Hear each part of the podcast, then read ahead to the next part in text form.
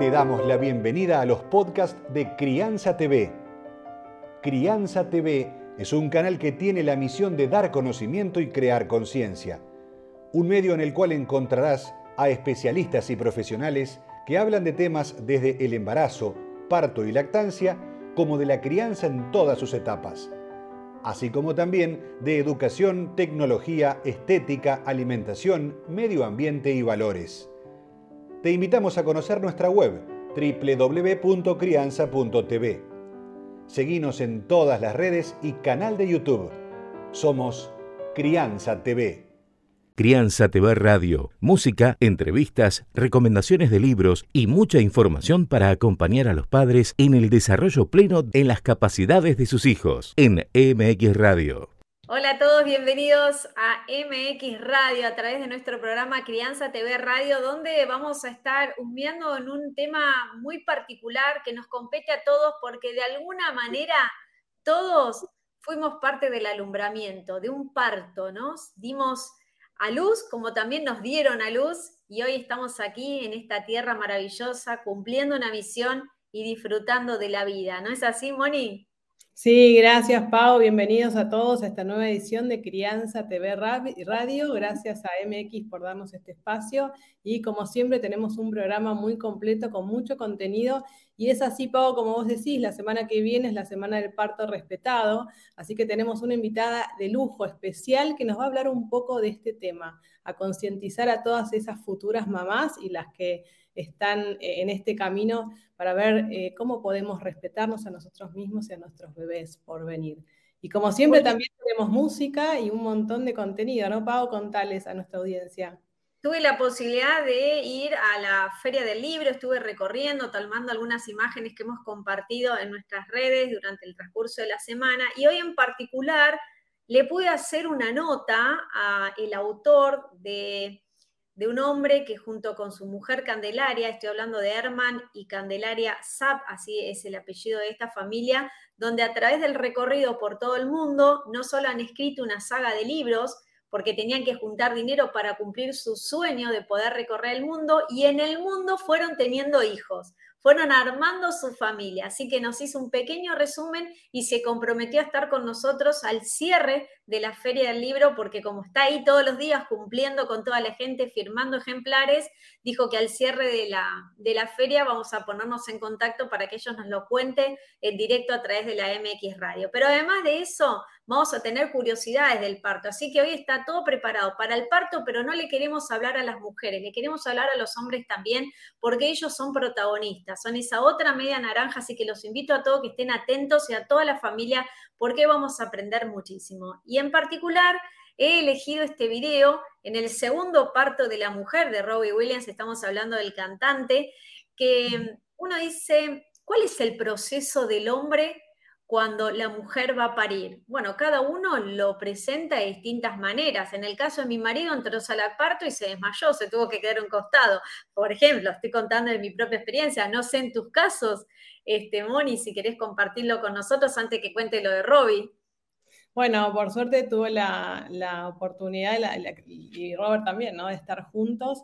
Este, y bueno, es, así como decís, todos tenemos experiencias diferentes, pero un poco la invitación, como siempre, es que estos papás estén ahí, sean tan protagonistas como la mamá, estar presente y ser partes, ¿no? Así que también Robbie nos trae una canción muy que viene a tono con este tema. Presenta la voz, Pau, si querés. En realidad, más que la canción, es la, no es una canción que pertenece a su repertorio musical, sino que es el tema de, él le cantó hasta el tema de Frozen, Let It Go, eh, le fue cantando durante el proceso en la sala de parto, es decir, previamente a la sala de parto, mientras que la acompañaba para que sea el momento clave en donde ella iba a dar a luz. Entonces, ¿él qué hizo? Le empezó a cantar, le empezó a bailar, ella fue acompañándolo, estábamos hablando de Aida, su esposa, hasta que llegó un momento que ya los dolores no la dejaban ni siquiera escuchar lo que él, iba interpretando y cantando, entreteniéndola en todo ese momento. También ha decidido acompañarla caminando para que ella pueda ir pasando esos procesos dolorosos de un parto natural. Pero bueno, era lindo compartir, esto lo saqué de guiainfantil.com porque vale la pena compartirlo con todos ustedes. Tiene que ver con el segundo parto, ya tiene tres hijos Robbie Williams, pero quería recordar este momento porque cada padre lo disfruta a su manera, como en este caso Robbie Williams. Escuchémoslo y veámoslo también. Muy particular que queríamos compartir con ustedes. Disfruten este, este video.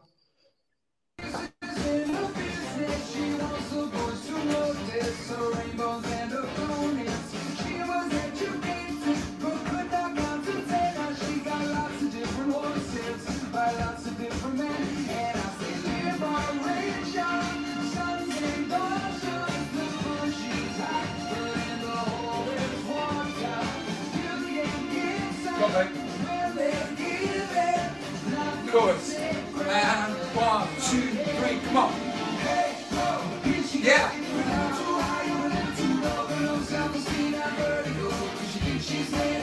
Come on, come on. I can't hear you. Turn it she's be no fun. Bueno, y pasaba él, ¿eh? Qué tema y qué, bueno, los que puedan, los que están escuchando en el auto ahora y que no tienen la oportunidad, los, los invitamos a verlo después en sus casas. Tal cual, ¿eh? era un momento muy especial, muchos lo han criticado, ¿cómo vas a mostrar este momento íntimo? Pero él dice, no hay nada más lindo que la llegada de un hijo a la vida, de hecho ya tiene tres y ya está pidiéndole el cuarto a Aida, y además es una persona muy consciente de todo su proceso, si bien él es un artista que está en una posición económica muy alta, hace poco eh, su mujer es norteamericana, decidió ir a San Francisco a ver unos primos, y fue la nena mayor la que le dijo, eh, ah, mamá, nos vamos a la casa así, y vamos en el avión privado de papá, y, él, y ella dijo, no, pará, estamos creando monstruos, no quiero que ellos vivan una irrealidad y se fueron por un avión común, así que también es lindo, ¿no? Disfrutar no está todo lo, lo efémero, digamos, lo que uno cree alrededor de un artista, sino que también a los artistas les pasan cosas y él lo quiso compartir. Y esto valió la pena para presentar a nuestra invitada del día de hoy que sabe y mucho sobre esto y así como fue un disfrute y este lugar que ocupó Robbie, Williams como padre dentro de la sala de parto es muchas veces lo que otras mujeres y familias no pueden tener esta posibilidad, por eso hablamos de la semana del parto respetado y muchas veces de la violencia obstétrica, que de estos temas vamos a estar hablando, ¿verdad? Sí, relacionamos todo esto que la verdad que es eh, muy profundo y requiere de, esto, estar informados, ¿no? De saber y contactarnos con gente apasionada que sabe, que estudió mucho para, sentirnos en buenas manos, cuidados y con y, sin miedos, ¿no? Por eso hoy está, le invitamos a, nuestro programa a Carla Veleda. Ella es licenciada obstétrica, partera, recibida en la UBA hace 24 años ya, diplomada en lactancia y crianza, es partera independiente de atención de nacimiento en el hogar, cofundadora y vicepresidenta de la Asociación Argentina de Parteras Independientes y también es militante por los derechos del parto y el nacimiento. Carla, bienvenida, gracias por estar hoy con nosotros.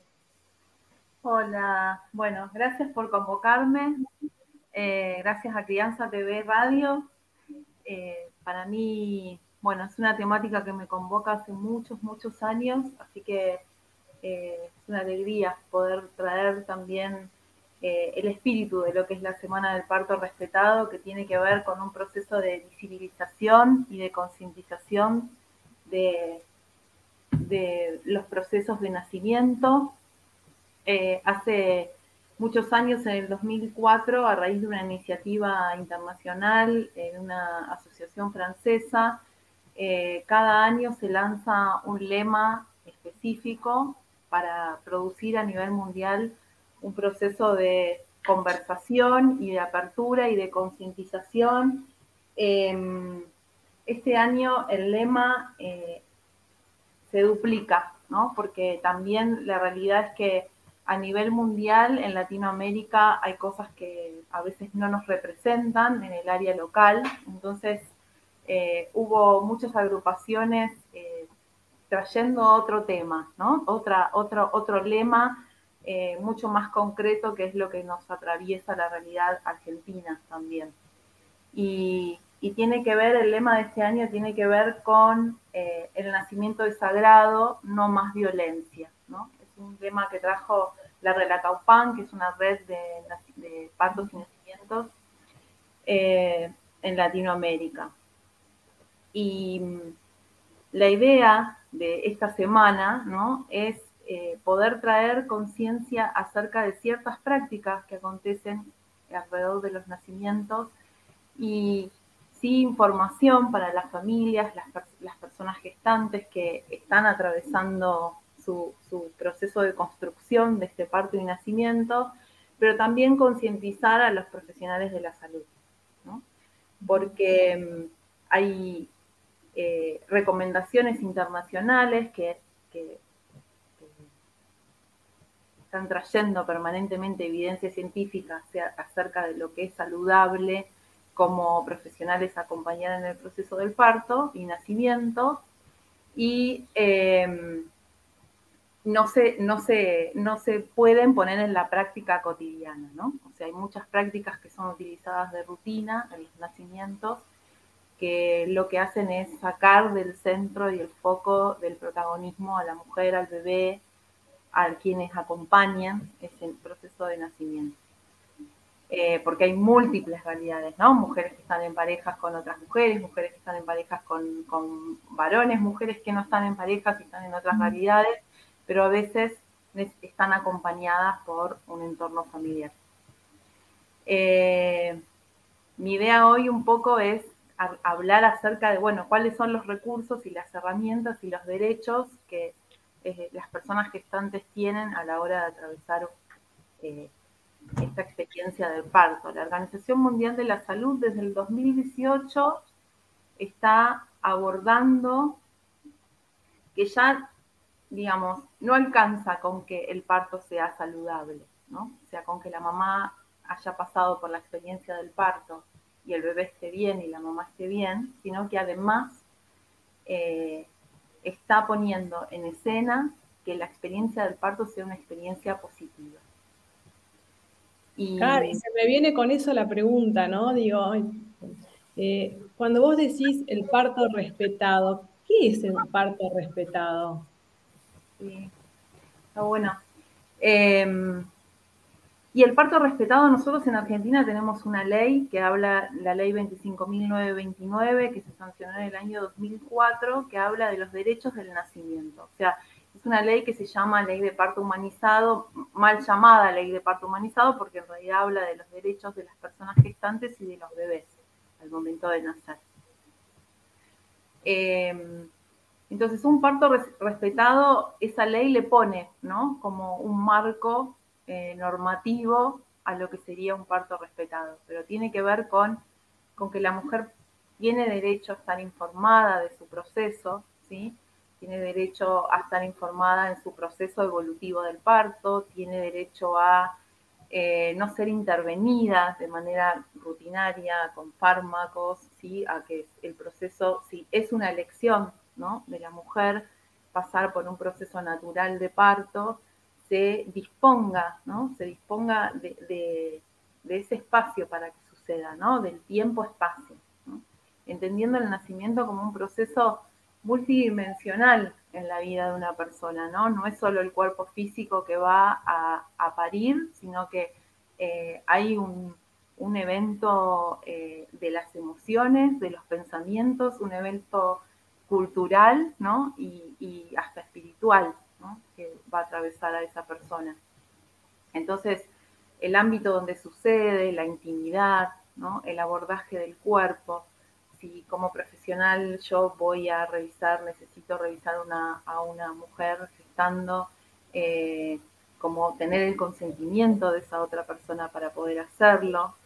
Eh, y también entender que, eh, que el, proceso, el proceso del parto requiere para el cuidado de la fisiología de, cosas muy sutiles, ¿no? Como el ambiente, el clima, eh, no ser infantilizadas, ¿no? O sea, no ser llamadas la cama 4, la mujer diabética, la, eh, la gordita, ¿no? Como este, tener eh, individualidad, ¿no? Ser llamada por tu propio nombre o como quieras que te llamen, ¿no?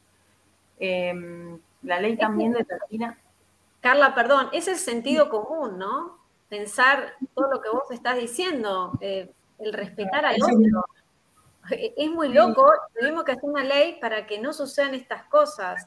como vos decís, la gordita, escuchá, estoy en un proceso hormonal, decime decir la gordita, voy a parir, es como que hay una falta de respeto, el bullying, que sucede muchas veces, pero si bien uno, no, lo dije con cariño, y ahí hay como una violencia invisible hacia esa persona que está pasando por un proceso donde no solo, como decías recién, pasa por el cuerpo, pasa por un montón, por sentimientos, por las emociones, eh, por la parte psíquica, porque pueden cambiar un montón de cosas. Entonces no hay ese respeto muchas veces, como en otros lugares sí, pero esto eh, es muy irrisorio. Yo cuando se arman estas semanas y digo, hay que hablar de esto cuando debería ser lo normal.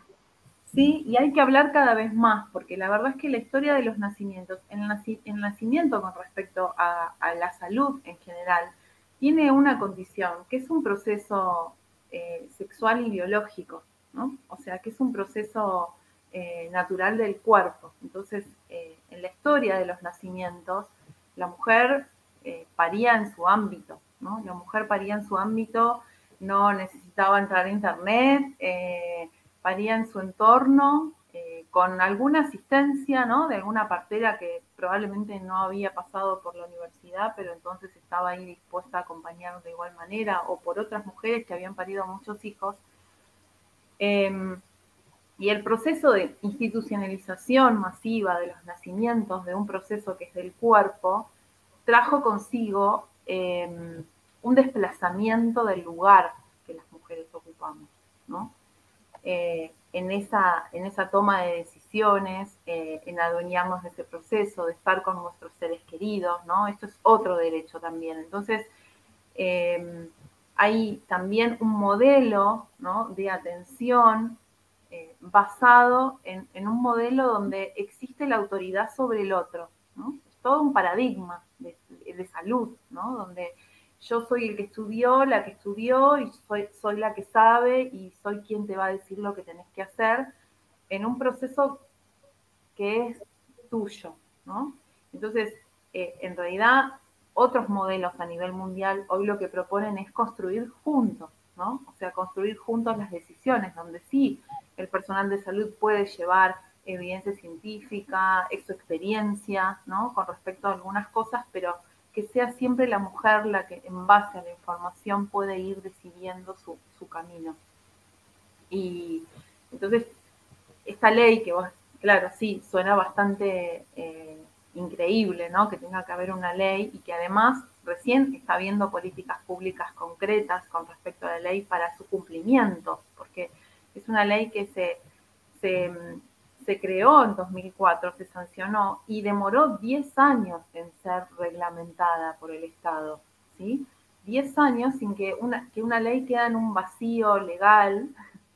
Eh, y además cuando se reglamentó no se, se, no se reparó en hacer un mecanismo de denuncias efectivo acerca de ese incumplimiento, ¿no?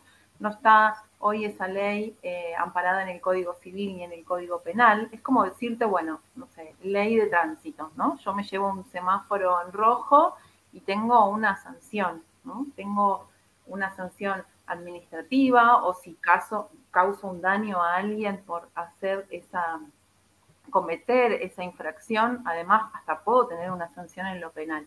Con la violencia obstétrica y con la el no cumplimiento de esta ley, todavía el Estado desde, desde la salud pública, desde las políticas, no le ha podido dar forma. ¿Por qué? Porque es una violencia que está ejercida por el personal de salud, ¿no? Donde ocupa un lugar eh, de autoridad en lo social, ¿no? Entonces, eh, por eso es una, una violencia determinada por, por, la ley de violencia de género como una, una manera de violentar a las mujeres, pero bastante invisibilizada. ¿no? Claro, tal cual. Nosotros tenemos dentro de Crianza TV una profesional como es Alejandra Livenson, que es psicopedagoga y psicóloga, y habla justamente de este tipo de violencia. ¿no? La violencia obstétrica, donde es silenciosa, donde nadie lo ve, y donde que a veces nunca una persona no lo puede probar, porque están adentro de una sala, porque la actitud de esa profesional con respecto a esa parturienta no fue la manera indicada, o esto, ¿no? Del respeto, ¿no? Del sentido común de tratar a la otra persona. Entonces son, son temas que se hablan, pero no se pueden sancionar. Esa es la preocupación, ¿no? Que hay detrás Sí, también, eh, por eso digo que más que la información de las mujeres, ¿no? O sea, porque es verdad que hay recursos como los planes de parto, por ejemplo, ¿no? Donde las mujeres pueden volcar eh, por escrito las necesidades que tienen desde su cosmovisión individual, ¿no? Cada mujer tiene una necesidad distinta frente a la experiencia de parto con cada bebé también, ¿no? Con cada hijo, hija. Em, pero también tiene que ver con un proceso de concientización de los profesionales, porque somos nosotros quienes debemos de garantizar que esa ley se cumpla, ¿no? Em, eh, qué es lo que pasa en otros países. O sea, la mujer, ¿no? En países del primer mundo donde la atención eh, está garantizada en ese, sentido, ¿no? La mujer simplemente va y se acerca a su experiencia de parto, ¿no? Y sabe que cualquier cosa que ella decide va a ser respetada. Eh, bueno, acá no pasa y hay cosas que inclusive no, no es tan invisible desde mi perspectiva porque primero que cada vez va habiendo un poco más de jurisprudencia en la justicia, pero también eh, es invisible porque la violencia obstétrica o el incumplimiento de esa ley también a veces causa daños y a veces causa muertes, ¿no? O sea, porque están muy en torno a las malas prácticas. Em, toda esa ley. Una cosita digo, Pau, y así puedo cerrar la idea para que no se me vaya, pero toda esa ley que está estipulando punto por punto los derechos que las mujeres tenemos a la hora de parir, está basado en evidencia científica, en recomendaciones internacionales acerca de lo que se entiende que es muy saludable para un parto, ¿no?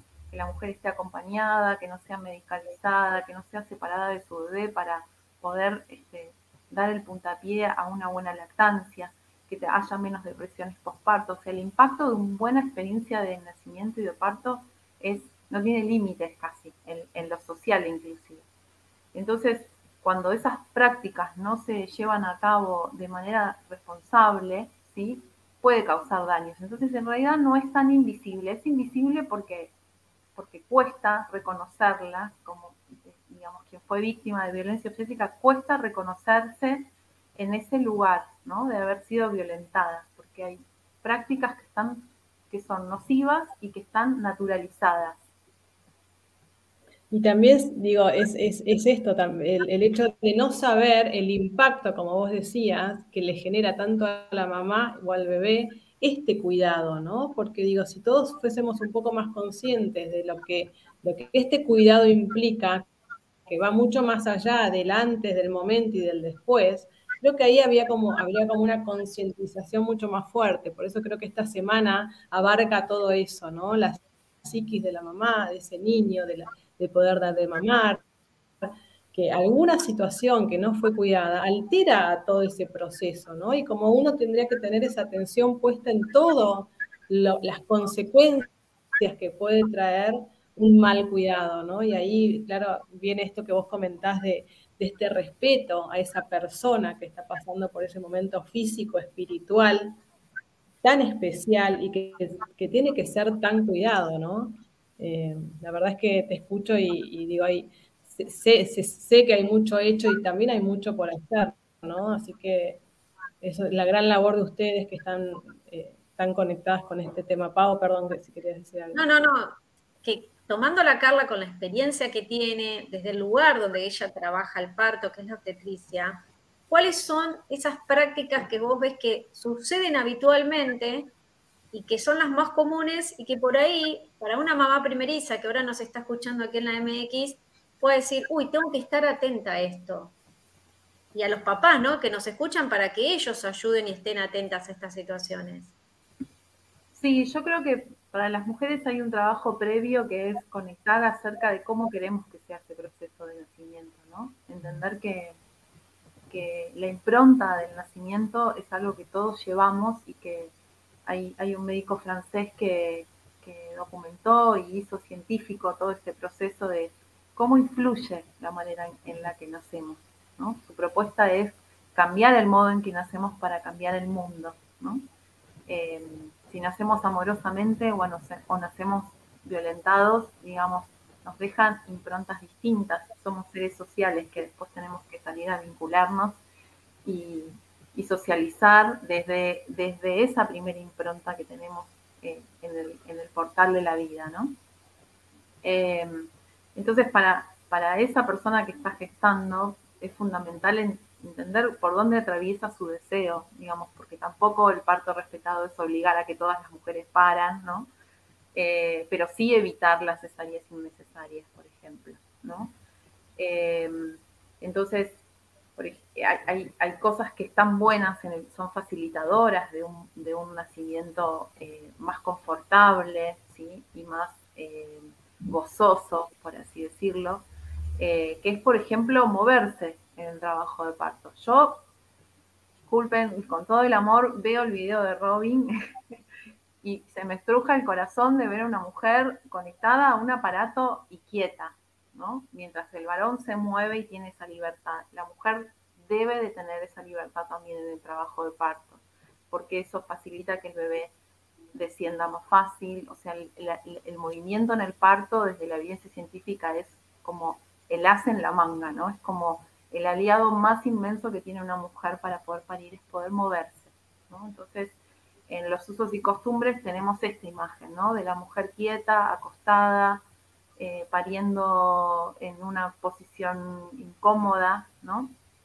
Y bueno, parte de lo que, de lo que hay que empezar a, mover son esas piezas, ¿no? De que empecemos a ver el parto de otra cosmovisión distinta, que es que el parto es movimiento, porque para que un bebé nazca necesita moverse mucho dentro de nuestra pelvis. Entonces, si estamos quietas, eso se dificulta. También, ¿no? Y, pienso en, las prácticas como que te rompan bolsa sin necesidad de que eso tenga que ser así, eh, que no puedas estar acompañada de tus seres queridos o de un ser querido o de una persona que te aliente, ¿no? A veces eh, puede estar la figura de la dula o la figura de una madre o de una hermana, ¿no? Que, te va a apoyar en, lo, en lo álgido que se pone el parto también en algún momento. Eh, poder este, estar acompañada es fundamental y hace también a la experiencia de parto. Eh, y también, ahora, perdón, hay un montón de lugares que están queriendo cambiar esto y, ambientan los lugares especiales con música baja, eh, con, luz baja, perdón, con por ahí la pelota o una, una soga. Todo eso uno lo puede elegir. Un poco, ¿cómo podemos ir por ese camino? ¿En qué momento lo elige una mamá, por ejemplo? Y está bueno saber, ¿no? Que la mujer puede investigar acerca de qué tiene, por ejemplo, la institución que elige para poder parir, ¿no? Si va a poder moverse, si hay un banquito de parto, si va a poder, otro derecho que tenemos las mujeres es elegir la posición en la que vamos a parir, digamos. Eh, eso hace a la fisiología y a la salutogénesis de un parto. O sea, eh, elegir la postura en la que nos sentimos cómodos para que nuestro bebé salga es parte de la salud del parto, ¿no? Es lo que no complica el parto.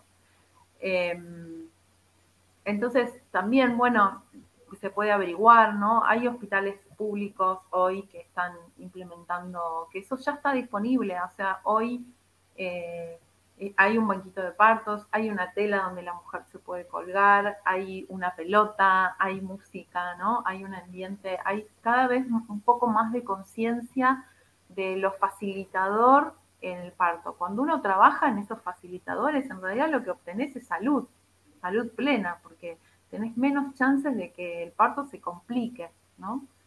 Em, pero también hay otros lugares que todavía son re hostiles para ese proceso, ¿no? Y sobre todo también el cambio de paradigma de los profesionales, ¿no? De poder tirarse al piso para recibir un bebé o de poder estar incómodo, en una posición incómoda para, para favorecer la decisión de una mujer que decide parir en, tal postura, ¿no? Em, Carla, discúlpame, porque no sé si se me va a desconectar ahora, pero voy a volver a conectarme con ustedes. Em, pero me gustaría dejar dos preguntas.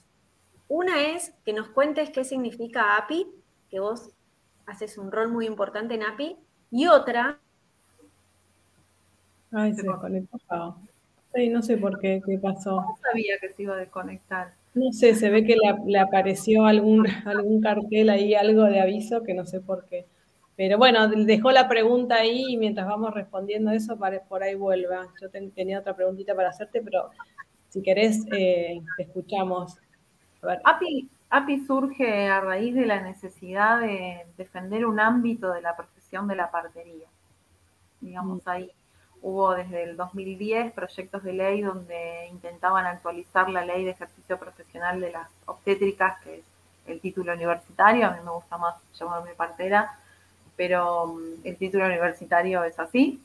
Y, mm, y en esas actualizaciones de proyectos de ley de incumbencias profesionales eh, se, quitaba el ámbito del domicilio como un lugar de ejercicio profesional. Se omitía, ¿no? Tampoco se prohibía. No, se tomaba como una posibilidad, digamos. Está actualmente como una posibilidad y en, las en la actualización de la ley se omitía, ¿no?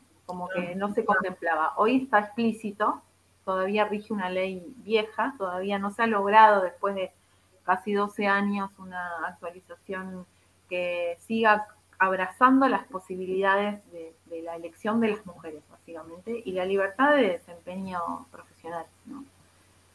Eh, entonces, API surge como una posibilidad, inspiradas también en parteras extranjeras. Muchas de nosotras que fundamos API hemos tenido posibilidad de formarnos afuera en lo que es eh, el ámbito asistencial del domicilio.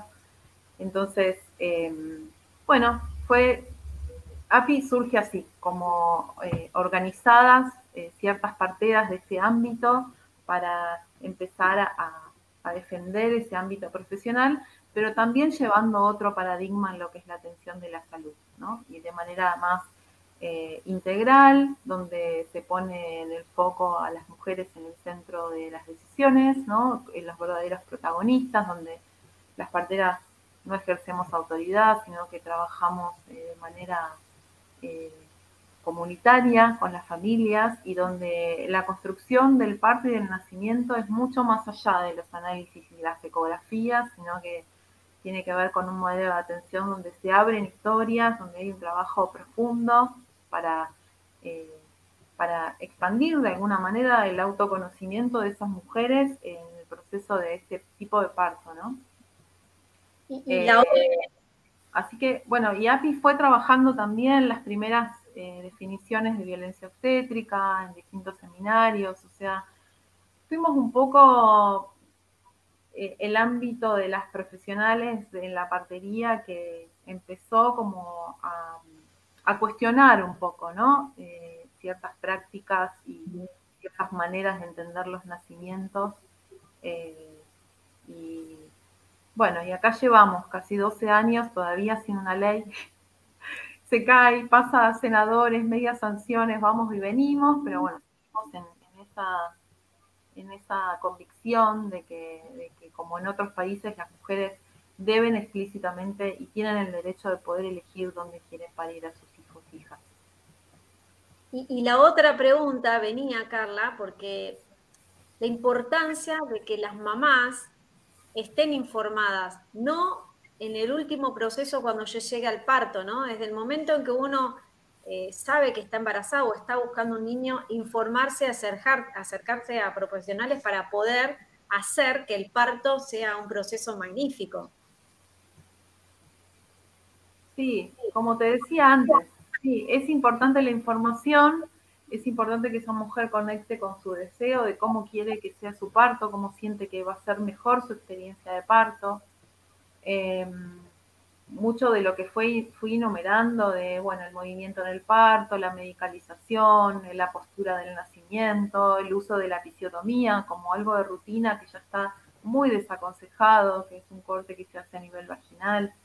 Em, las cesáreas, el alto índice de cesáreas innecesarias, todas esas son cosas que con las que la mujer se encuentra en un sistema de salud hoy en general eh, y con las que si está informada, eh, no alcanza a veces con estar informada. La verdad es esa, o sea, la información es muy importante, pero a veces no alcanza porque lo que hay que conquistar es que ese profesional que me está brindando su cuidado, eh, además respete mi proceso individual.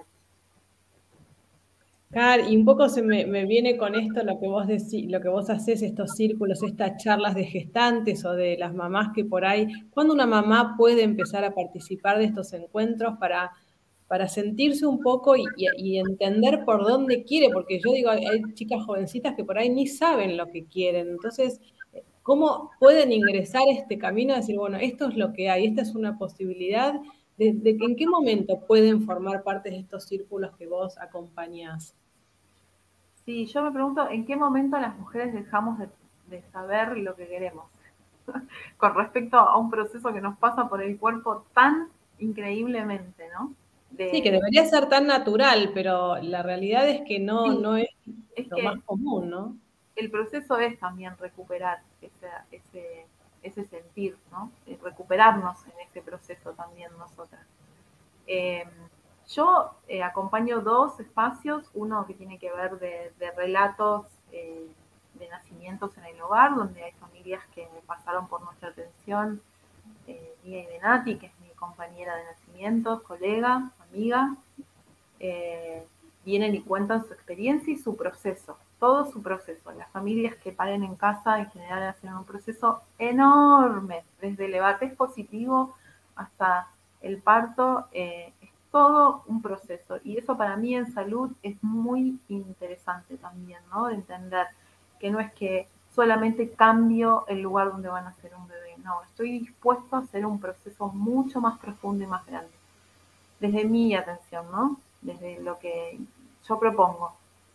Y, y otro espacio que acompaño es un círculo de gestantes eh, donde más allá de donde intencione parir esta mujer, eh, se habla mucho de esto, ¿no? De, que las mujeres, bueno, se habilitan ciertas herramientas terapéuticas donde la mujer puede encontrarse con información, pero también con qué deseo, cómo deseo que sea este nacimiento, qué, qué creo que necesito, qué necesito, cómo puedo ir a conquistar lo que estoy necesitando para esta experiencia de parto, ¿no? Y ahí se van tejiendo un montón de cosas muy interesantes. Eh, y ese espacio, eh, para mí, a, diferencia de muchos espacios que son de curso de psicoprofilaxis o cursos de preparto, digamos, a mí no me gusta llamarlos así, porque muchas veces eh, hay profesionales de la salud que lo que hacen en esos encuentros es adoctrinar a las mujeres, básicamente, ¿no? O sea, contarles un poco lo que va a suceder. O sea, te van a internar, te van a poner un suero, te van a acostar, ¿no? O sea, no hay espacio reflexivo ni de construcción ahí en el medio. Entonces, em, para mí, digamos, yo estoy desapegada de ese modelo de atención ya hace muchísimos años. Y, el, espacio este que yo propongo es esto, ¿no? De construcción, donde uno puede eh, bucear sobre las propias necesidades para el nacimiento de este bebé y construirlo. ¿Y el rol de la pareja? Sí. es que no siempre son en pareja las mujeres, ¿viste? Eh, pero sí, el rol de la pareja es fundamental, o sea, para construir un nacimiento ambos tienen que estar tirando para el mismo lado, digamos, ¿no? Y, también en, este modelo de atención, el rol de, de la pareja es mucho más importante, ¿no? Eh, no solo desde lo que implica físicamente acompañar a una mujer que está pariendo, ¿no? A veces el varón es, bueno, te sostengo, te hago masaje, te acompaño, te hago el tecito, ¿no? Como digo, el, estar de físico, sino también el comprender la dimensión de lo que implica la fisiología del parto, ¿no? Esto que vos contabas, el varón desmayándose, encontrándose en un contexto que quizás nadie le habló, ¿no? Nadie le le acercó, ¿no? Nadie le acercó la, información de, de qué se trata un parto, porque hay muchas cosas que son re eh, innatas en, los nacimientos, ¿no? Re biológicas, fisiológicas del cuerpo de la mujer, de cómo se transforma, eh, cómo la conciencia de la mujer también se va, se va como yendo a, otra dimensión, de, de, los sonidos que escuchan en un parto, de los fluidos que, que, que están presentes en un parto, que quizás también ese varón, si, si no tuvo la posibilidad de encontrarse con esa información, son imágenes muy fuertes, ¿no? Este, y bueno, así que también sí es un trabajo de ambos. Yo pongo a la mujer, porque digo, muchos varones eh, a veces sienten el deseo de ir por otro lado o en esta cosa de, bueno, si te hacen una cesárea, no pasa nada, ¿no? Eh, con que nazca bien alcanza, ¿no? Este, bueno, eso es lo que dice la Organización Mundial de la Salud. Hoy no alcanza con que haya salud y nazca bien, ¿no? El deseo de la mujer y la experiencia de la mujer es lo que va a enriquecer eh, a la sociedad toda, porque va, esta mujer va a volver a su ritmo este, anterior y va a volver eh, empoderada, en confianza, ¿no? Eh, segura de lo que le pasó, ¿no? con otro impacto para la crianza, para amamantar, para, ¿no? Digo, este, la experiencia del parto pasa un poco por ahí. Para mí el parto, sobre todo el parto natural, ¿no? El que está guiado por las propias fuerzas del cuerpo y las propias fuerzas de un bebé naciendo, realmente es un lugar de autoconocimiento personal increíble, ¿no? Donde este, yo no me lo perdería por nada del mundo, ¿no? Pero también es real que hoy las mujeres tenemos miedo, ¿no? O sea, estamos eh, repletas de temores y que, a veces no son eh, personales, ¿no? Tienen que ver con una construcción cultural de lo que es el parto. Y también eh, en ese sentido eh, hay mucho para desandar. Como también la transmisión cultural, Carla, porque muchas veces uno cree, uy, voy a parir igual que mi mamá, como no, no tiene nada que ver.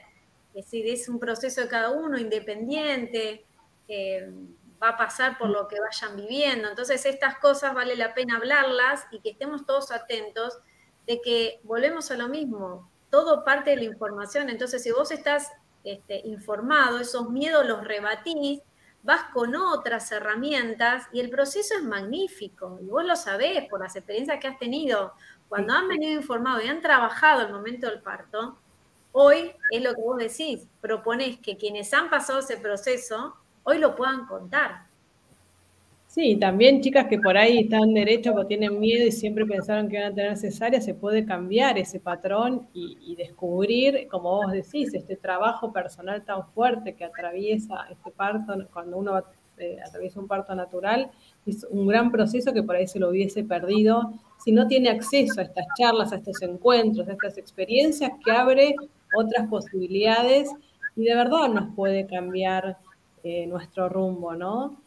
Eh, un poco para dejar este mensaje, Car. Después quiero que nos compartas tus redes, estamos llegando al final de, esta, de este encuentro que la verdad que seguiríamos hablando todas un montón porque la idea es justamente eso, llevar esta voz a cada vez más mujeres y familias y hombres, ¿no? Porque el hombre ayude y, también acompañe y entienda todo este proceso no es, no es menor, el hombre o la mujer, no importa quién esté acompañando a esa madre. ¿Dónde te pueden encontrar, Carlos? Contanos. Bueno, yo no soy eh, muy tecnológica, chicas. Eh, no, soy, muy de las redes. Tengo un, IG que es arroba Carla Veleda con B corta.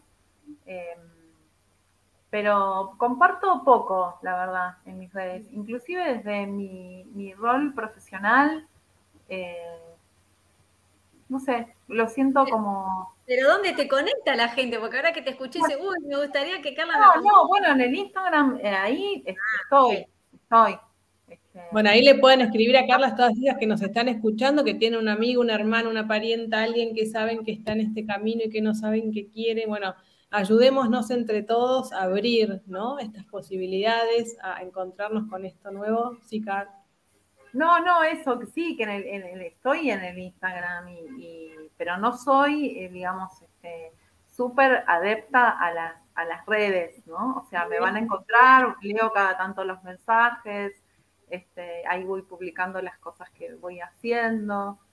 y es muy este del boca a boca también, ¿no? Porque me imagino que se te van recomendando a partir de experiencias que han tenido. Sí, sí, sí para mí es un poco así, por eso siento que a veces las redes em, se diluye, porque yo, digamos, no es que tengo un formato para vender y, salir, ¿no? O sea, inclusive eh, como, como realmente es un trabajo de mucha profundidad el que, propongo, eh, esas personas que tienen que llegar, llegan siempre, ¿no? Como ni siquiera en este mundo moderno eh, me planteo las estrategias de cómo tendrían que llegar, simplemente están ahí, ¿no?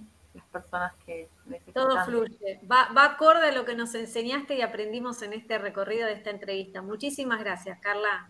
Gracias a ustedes, chicas. Gracias, Carla. Bueno, me quedaron otros temas que sé que andás ahí con la homeopatía, con, el uso de plantas para con la cosmovisión y, los, y las, el cajón peruano, así que tendremos otro encuentro en otro momento para contarnos cómo entrelazás todo esto. Gracias. Bueno, nos vemos. Gracias a ustedes. Y, a disfrutar esta semana que se viene y a promover el parto respetado entre todos nosotros para que cada vez sean más familias las que puedan tener esta experiencia sanadora. Gracias a todos. Seguimos con el programa. Crianza TV Radio, donde todos los temas tienen su lugar. Sí. Muy bien. Bueno, y acá volvemos y seguimos con nuestra programación de hoy, con el contenido que tenemos para compartirles. Y hoy una persona que también nos acompaña en nuestras redes, él es Alejandro Castañolo y se hizo conocido por ser un papá con barba, ¿no? Y en esta oportunidad nos cuenta un poco cómo ese papá empieza a meterse en, un poco más profundo en ese rol de papá, queriendo ser cada vez más protagonista. Nos habla de los partos, ¿no, Pavo? Tal cual, y es momento para decirle a todo el público que nos escucha a través de la MX Radio nuestro, en nuestro programa que tenemos una web que es crianza.tv y ahí van a encontrar un montón de entrevistas de muchísimos profesionales y también, como en este caso de un papá influencer que nos trajo curiosidad por qué comenzó a hacer su red y cómo se hizo famosa y fue a partir de que supo que se iba a convertir en padre. Entonces nos pareció una linda experiencia para compartir con otros papás que se sienten muy identificados, donde no hay lugares de información, como todo lo contrario sucede en el canal de la música, que ahí tenemos al experto Sergio Miek, que le enseña a los hombres, ¿no? Face to face, le digo, e, este, este ida y vuelta con los hombres de enseñarles desde su lugar a cómo ser padres. Y en el caso de Alejandro, eh, fue muy lindo porque nos contó los dos partos de su señora, de qué manera los acompañó, no fueron los dos iguales y bueno, su experiencia vale la pena para que podamos escuchar todas las familias, pero de la mirada de él, de la otra parte de esto tan lindo que es crear hijos. Bueno, acá está con ustedes, Ale Castañolo, un papá con barba, nos cuenta un poco su historia momento del parto, ¿en qué, eh, del parto, ¿en qué lugar estuviste? ¿Fueron partos naturales? ¿Fueron por cesárea? Mira, tuvimos uno y uno. El primero fue natural y el segundo fue cesárea. Así que mi mujer siempre dice que tuvo como la suerte de probar las dos, ¿no? Entonces fueron muy distintos. Me acuerdo que el primero, mi mujer rompe bolsa a, las, a la una de la mañana. Me acuerdo que yo estaba, estaba dormido y mi mujer me dice, me parece que rompí bolsa, pero descansa un rato más y yo te aviso si estoy segura. Digo, ¿cómo voy a, volver a dormir? tipo, yo ya estaba dándome una ducha, ¿viste? Quiero salir al hospital. Me dice, no, pará, hay que esperar a ver si realmente rompí bolsa, no estaba segura. Ahí habla con la obstetra. Nosotros vivimos a 40, a 40 kilómetros de la clínica, vivíamos en ese momento. Así que me acuerdo de ir por Panamericana, las primeras calles con loma de burro y ella gritando de dolor por la, cada loma de burro. Así que el primero fue como muy intenso. Y el segundo que fue cesárea fue... llegamos a la clínica. Llegamos a la clínica. ¿Estuviste adentro de la sala? Sí, llegamos, llegamos a la clínica a eso de las 4 de la mañana, me acuerdo todo el proceso previo, eh, y después ya entro a la sala de parto y por suerte pude estar presente cuando nace. Y cuando hablas de presente, ¿estuviste del lado de ella acompañándola de, la espalda, digamos, o estuviste del lado de, No, del lado de ella. Del lado de ella. Del lado de ella. que sentiste lo mismo que ella, digamos, no, no el dolor, pero sí la mirada. Sí, sí, esa, esa, esa, locura y ese miedo hasta que realmente lo ves que sale y, que es una persona, viste, que tiene... Ah, claro. Y bueno, sí, me, acuerdo mucho de la cara de mi mujer, o sea, me acuerdo mucho como de ese, esa mezcla de dolor, fuerza, incertidumbre. Me quedó grabado la imagen de ella. Y felicidad. Felicidad también, totalmente. Como ese, esa especie de alivio, ¿no? Sí cuando, cuando ves a tu hijo por primera vez. Y, digamos, lo levantaron y ¿qué fue? ¿Qué, ¿Qué sensación tuviste cuando lo tenían ahí en las manos? Bueno, eso también, como que siempre digo, es raro amar a alguien que no conoces, ¿no? Y es esa sensación como de lo ves ahí y sabes que cambió tu vida, pero bueno, nada, hay que seguir adelante. Pero está bien, ahí lo, lo, amaste profundamente, sentiste lo que era el amor verdadero, porque el de pareja es diferente cuando un hijo, ¿no? Es como que el corazón... Totalmente, y también ese, como ese miedo de que también estás amando a alguien que no conoces y realmente más el hombre que no le cambió nada en esos nueve meses, porque quizás la mujer con el tema de la panza, de que pasan los meses... En cambio, de repente a mí me dijeron, acá está tu hijo, amalo. ¿Y, y es como, viste, es una especie de shock. Mano, con, las manos grandes que vos tenés, dijiste, se me va a caer. Bueno, es la, fue la primera vez que tenía un bebé en, mis manos. O sea, yo nunca había tenido un bebé en brazos, más que un segundo quizás de tomar, pasáselo, viste, y lo agarrás con miedo que no se rompa. y entonces tenerlo ahí era como, wow, ahora realmente cambió la vida. Bueno, y ahí la acompañaste en ese proceso que fue un parto natural y después llega la cesárea, donde es totalmente diferente. Ahí totalmente distinto. Está todo programado. Sí, me acuerdo que eh, el, más chiquito venía de, cola, que se dice que es dado vuelta, ¿no? Eh, por eso es que fue a cesárea. Entonces veníamos chequeando todas las semanas a ver si se daba vuelta, si se daba vuelta, no se daba vuelta. Y me acuerdo ya la última visita que es, bueno, no se va a dar vuelta ya por el peso que tiene y quiere cesárea. Y fue, bueno, mañana hacemos la cesárea. Y fue tipo, wow. wow. Yo venía del primer parto que se iba estirando y pasaban los días y quizás mañana, quizás mañana, quizás mañana y de repente que te digan, bueno, mañana nace tu segundo hijo. Me acuerdo que fuimos a almorzar y yo le decía, mañana vamos al médico, tipo, a que nazca. Viste, te dan, la, te dan el horario para que vayas. Esta vez fuimos en el auto tranquilo, sin dolores, como que vas a un, a un almuerzo y de repente vas a conocer a tu hijo. Entonces, también es como muy loco vivirlo del otro lado Igual me queda lo que dice mi mujer siempre, de que como que en, definitiva no importa si es natural, si es cesárea, lo que importa es tenerlo en tus brazos. Tenerlo en tus brazos.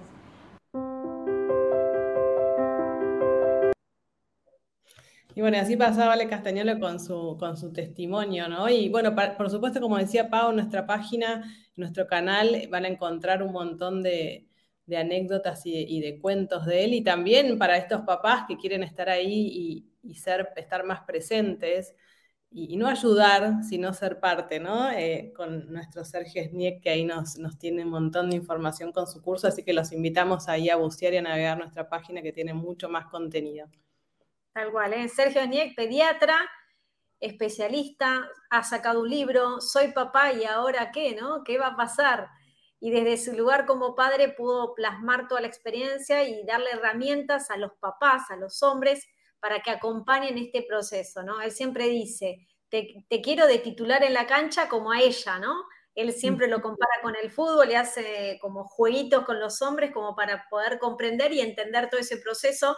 Y no habla desde la filosofía, sino que lo que te dice es, mira, lo tenés que bañar así, preparás la bañera de esta manera, le cambiamos los pañales así, te tenés que fijar qué tenés que tener cuando llega a la clínica, todo el chequeo de lo que un padre tiene que retirar las vacunaciones, las, no sé, detalles que uno se tiene que llevar desde la clínica cuando sale tu bebé.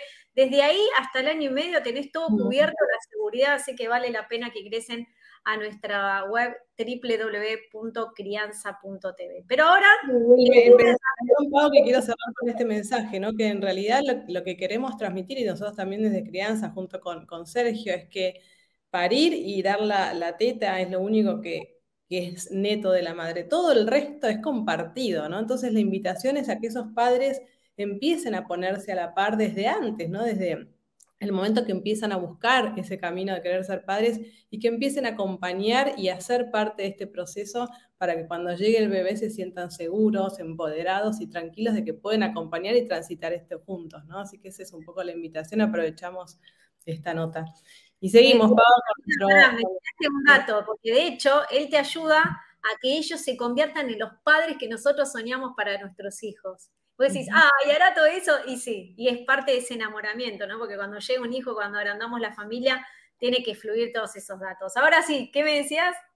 No, que vos tenés una sorpresa, estuviste en la Feria del Libro con una persona muy especial que, que nos va a compartir un poquito de toda su vida y, y de todo lo que pasó, que la verdad que es muy interesante. Pau, contalo vos que estuviste con él. Tal cual. Le pido disculpas a Emma, que es el operador de MX Radio, que va a estar atento ahí seguramente con el audio, pero la verdad es que tomé el celular, yo me llevé el micrófono del celular, así que aproveché, le hice una notita a ver qué sucedía. En realidad fui a compartir con mi familia, eh, mis hijos, mis sobrinos, y fui a recorrer, a ver con qué nos encontramos en esta edición 2022 después de dos años de no poder ir a disfrutar este encuentro que es para toda la familia.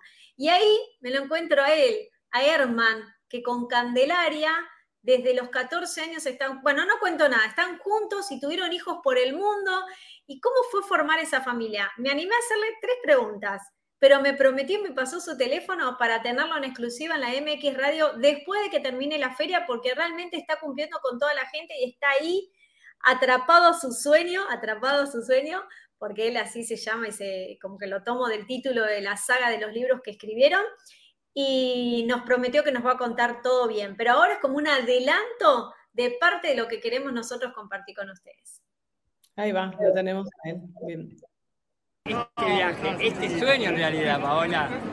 Mirá, te cuento que este sueño empezó de cuando éramos chiquitos. Acá te la tengo, tenía nada más que 14 años cuando nos pusimos de novio. Durante 10 años era justamente ir a viajar, a conocer el mundo. Y bueno, cuando empezamos éramos dos, porque dijimos no podemos viajar con hijos, así que dijimos, viajemos primero después tengamos hijos. Y fue excelente porque cumplimos dos sueños, el de cumplir el viaje de conocer el mundo y además de formar una familia dentro del sueño de viajar. Y hay que animarse, hay que animarse, no hay que entregarle la vida a los miedos, hay que entregarle la vida a los sueños. Y hay que poner los sueños por delante te puedo asegurar que te llenas de vida, así que hay que hacerlo. No hay que darle miedo al miedo la prioridad, hay que darle el sueño la prioridad. ¿Y cómo fue criar en viaje?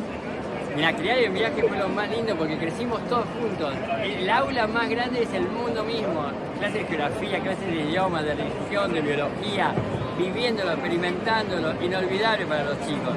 Así que si tenemos niños, la responsabilidad es mostrar el maravilloso mundo en el que vivimos.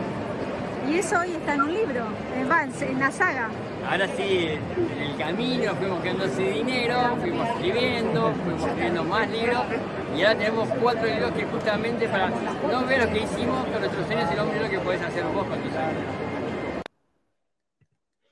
Y ahí pasaba Herman, Zap y Candelaria que se le veía ahí en un costadito con las imágenes ahí, con los que lo puedan ver después el video China, bueno, iban, iban agrandando su familia a medida que iban avanzando. Qué increíble, qué linda historia. Bueno, ojalá que nos acompañe y nos cuente un poco más. Ahora me quedé con ganas de saber más de él. No, no sabes, es un dulce total, pero ¿escucharon bien su frase? Él dijo, nosotros queríamos cumplir un sueño, con hijos no íbamos a poder. Después, durante el cumplimiento de su sueño, fueron armando la familia y se dio cuenta que ni los hijos pueden impedir tu sueño. Eso es lo que yo quiero que capten de este ratito, que si bien quedó dificultoso el sonido, no importa, porque la magia del sentido de lo que dijo tiene que llegar al oído de cada uno de ustedes que nos está escuchando. ¿Por qué? Porque es una excusa o procrastinar tu sueño de no poder hacer lo que realmente amas. Si este hombre lo pudo y empezó desde los 14, después siguió viajando, ¿cómo no vamos a poder todos nosotros y sin plata? Fue escribiendo, bueno, no cuento nada, después nos vamos a ver. Todavía quedan unos días para la feria del libro y para los que quieren saber más de esta historia, ¿no? Poder comprar su libro eh, Atrapa tu sueño, que, que seguramente va a ser una gran aventura, ¿no? Bueno, y ahora nos tenemos que ir a las curiosidades, como hacemos en cada encuentro nosotros, que tenemos un par para compartir, porque le tomamos, eh, tomamos el título de la semana, que empieza a partir del próximo lunes 17, que es la semana del parto respetado. Y como nosotros queremos eh, adelantarnos a todo lo que va a suceder y que vos estés atento para compartir con la familia, hay curiosidades que yo creo hay mujeres que las conocen, pero hay hombres que no. Y vale la pena que lo conozcan porque nosotros queremos que estén a nuestro par. Siempre mi mamá me decía, Dios le quitó una costilla al hombre para que la mujer esté a su lado. El hombre esté a su lado, la mujer esté a su lado. Si hubiese sido a sus pies, nosotros estaríamos a sus pies o a su espalda. Entonces, como queremos que estén a nuestro lado, quiero que conozcan algunas curiosidades. Y por ahí mujeres que van a descubrir algunas que no sé si van a estar, eh, si van a saber si es un mito o no. A ver, empezamos, ¿te parece, Moni? bueno, hay una de las cosas que recién decía Ale, ¿no? Que vos de repente el otro día vas a conocer a una persona que vas a amar como nunca en tu vida. Y, y una de estas, lo que es se garantiza en los partos, ¿no? que es la única cita ciega, donde la madre y el padre también conocerá el amor puro verdadero. Y a partir de ahí algunas cositas que por ahí algunos lo saben y otros no. Por ejemplo, eh, también lo, hablamos recién, es a veces podés no darte cuenta que rompes bolsa. En realidad las madres primerizas, por su corta experiencia, a veces creen que es un momento que es, obvio que te vas a dar cuenta, que, va a marcar eh, el momento y vas a decir, bueno, sí es ahora. Y a veces eso puede llegar a pasar inadvertido, ¿no? Este, bueno, yo no me doy cuenta, yo no me doy cuenta. Por ejemplo, otra de las curiosidades, muchos dicen, no, si te pintas las uñas antes del parte, se te puede cumplir, eh, complicar el proceso y no es así. Y en realidad no pasa nada si te pintas las uñas. Lo que sucede es que te piden que no te las pintes porque es en el único lugar donde ellos pueden ir viendo si hay una alteración de la oxigenación de tu cuerpo. Pero no es que alteras el proceso, no pasa nada. Es un, un dato que necesitan los médicos que te acompañan para poder ver de que todo está funcionando bien. Así que nada más por eso. De hecho, a mí me pasó, me fui con las uñas pintadas, toda producida, con rulos. Ustedes me mandaron a bañarle. No, para mí hice las uñas hoy. Y terminé arreglando con la obstetra y me dijo, sacate las dedos gordos. ¿sí? Me tengo que sacar los dedos gordos para que puedan ver esto de la oxigenación. Bueno, y otra cosa es, la placenta creo que la, está como más... Eh, se escucha más, ¿no? Desde que luego que uno expulsa el bebé no termina todo ahí, no es que, bueno, ya está. Todavía hay que hacer un esfuercito más porque la placenta también tiene que ser expulsada de la misma manera, ¿no? Un pujito más. Este, y no sé si querés contar lo que viene. Ese pujo que se hace después del parto no es doloroso cuando uno expulsa pide la placenta, así que no tengan miedo, pero es una parte del parto. Pero hablando del parto... Es muy rápido, digo, después del parto la placenta es como mucho más rápido, pero bueno, es algo que sí debe suceder, ¿no? Y otro de los temas es que muchas veces después del parto, de todo ese momento donde hubo dolores y demás, decir, bueno, ya está, ya pasó lo peor. Pero puede suceder que este es otro de los mitos o cosas que suceden, y otra de las curiosidades, es que después del parto sientas algunas contracciones. ¿Por qué?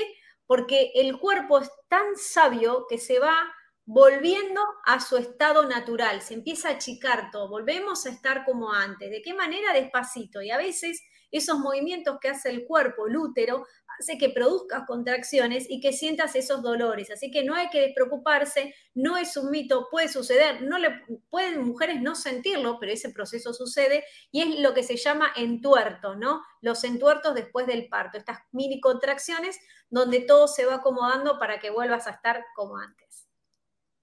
Y bueno, vamos con una más, porque estamos cerrando. Eh, al parir, el cuello del útero se dilata. Y este es un interrogante habitual, ya que muchas personas creen que lo que se dilata es la vagina y la verdad es que están equivocados. Lo que realmente se dilata es el cuello del útero o el canal vaginal, que dobló su tamaño para que el bebé pueda salir, ¿no? Pero es lo que, en realidad lo que se dilata es eso y no la vagina propiamente dicha. Tal cual. Eh, si no, los hombres iban a estar, no, no, no, porque se me agranda tanto ese lugar. bueno, y las mujeres también. Bueno, nos despedimos, nos tenemos que ir, lamentablemente, espero que le hayan pasado también como a nosotros, se nos pasó volando el programa, hemos disfrutado mucho, hemos aprendido, porque una de las cosas que queremos a través de la MX Radio es seguir aprendiendo. Hablando de eso, le voy a mandar un beso grande a Marisa Sandino, que tuve la posibilidad de entrevistarla, que también forma parte de la programación de MX Radio con GPS recalculando junto con su marido Marcelo y la entrevisté no para Crianza TV, sino para el canal de la música que hace más de 26 años que trabajo y que tuve el placer de conocerla más profundamente. Así que le mando un beso grande a nuestra coequiper acá en la MX Radio y también a, a la querida Turca que hizo posible que estemos acá también. Gracias, Turque, y gracias a todos ustedes que nos siguen todos los viernes. Y bueno, un poco concientizar, ¿no? La semana que viene, esta semana del parto respetado, a todas esas personas que ustedes tengan cerca y que quieran transmitir este mensaje, que estén cerca de ser mamás, que ya fueron, pero están en busca de un segundo bebé, chicas jóvenes, que necesitan tener esta información para transitar este camino desde otra manera, ¿no? Un poco ese fue el mensaje que quisimos transmitir hoy en Crianza TV Radio. Adiós, hasta la próxima. Hasta el viernes que viene, tengan muy lindo fin de semana. Chao. Crianza TV Radio, pensado para toda la familia, en MX Radio. Vas a encontrar libros, cursos, charlas y más información en www.crianza.tv. Recordá, somos Crianza TV, donde todos los temas tienen su lugar.